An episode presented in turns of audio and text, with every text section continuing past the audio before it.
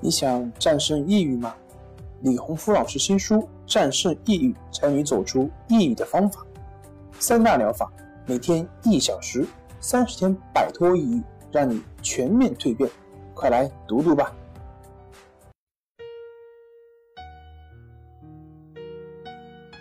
病友的深夜独白，你能看到自己的影子。你在说，我在听。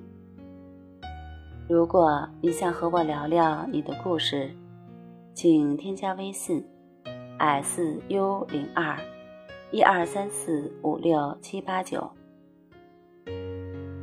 大家好，欢迎来到重塑心灵，我是心理咨询师曹春霞。今天我们来聊一聊，晚上睡不着，早上不想起，我的情况算失眠吗？有一个九零后的男生问我：“我晚上睡不着，早上不想起，我的情况算失眠吗？”我问他：“可以具体描述一下你失眠的情况吗？”他说：“就是晚上打游戏打得很晚，一般凌晨两点到三点吧。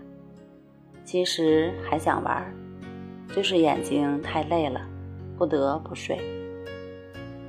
然后第二天中午十二点半左右，家人做好午饭，会叫我起床吃饭。吃过午饭还能接着眯一会儿，等清醒了，接着在床上打游戏，或者看视频，直到夜里。我问他，每天的休息时间。都是这样吗？他说：“对呀，一直这样。”那么不用工作吗？他说：“我初中毕业就不念了。开始是在亲戚家开的工厂上班，但上班的时候总迟到，时间长了，亲戚不愿意，我就不干了。”家里人觉得总这么待下去也不是办法，让我出去上班。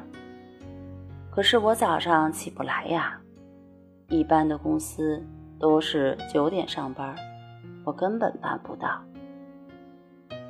别人说长期失眠是抑郁症，我还跑去医院检查了一下，医生给我开了药，我吃了也没有效果。晚上还是睡不着，你觉得我算是失眠吗？为什么吃药没有作用呢？严格来说，这个男生的情况并不属于真正意义上的失眠，它是由于不健康的作息时间造成的生物钟紊乱。只要调整作息时间，人体的生物钟。自然会调整过来。人是大自然的一部分，不能违背大自然的规律。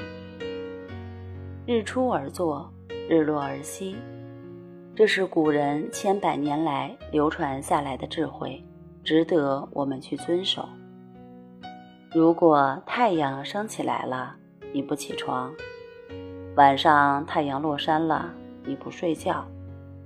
和天地的规律唱反调，这是逆水行舟的生活方式，也是最消耗能量的生活方式。时间长了，身体会给你最严重的警告和惩罚，其结果就是调节机能紊乱，身体抵抗力下降，各种功能早退。还等什么？从今天开始。调整你的作息时间吧。好了，今天就和大家分享到这儿，那我们下期节目再见。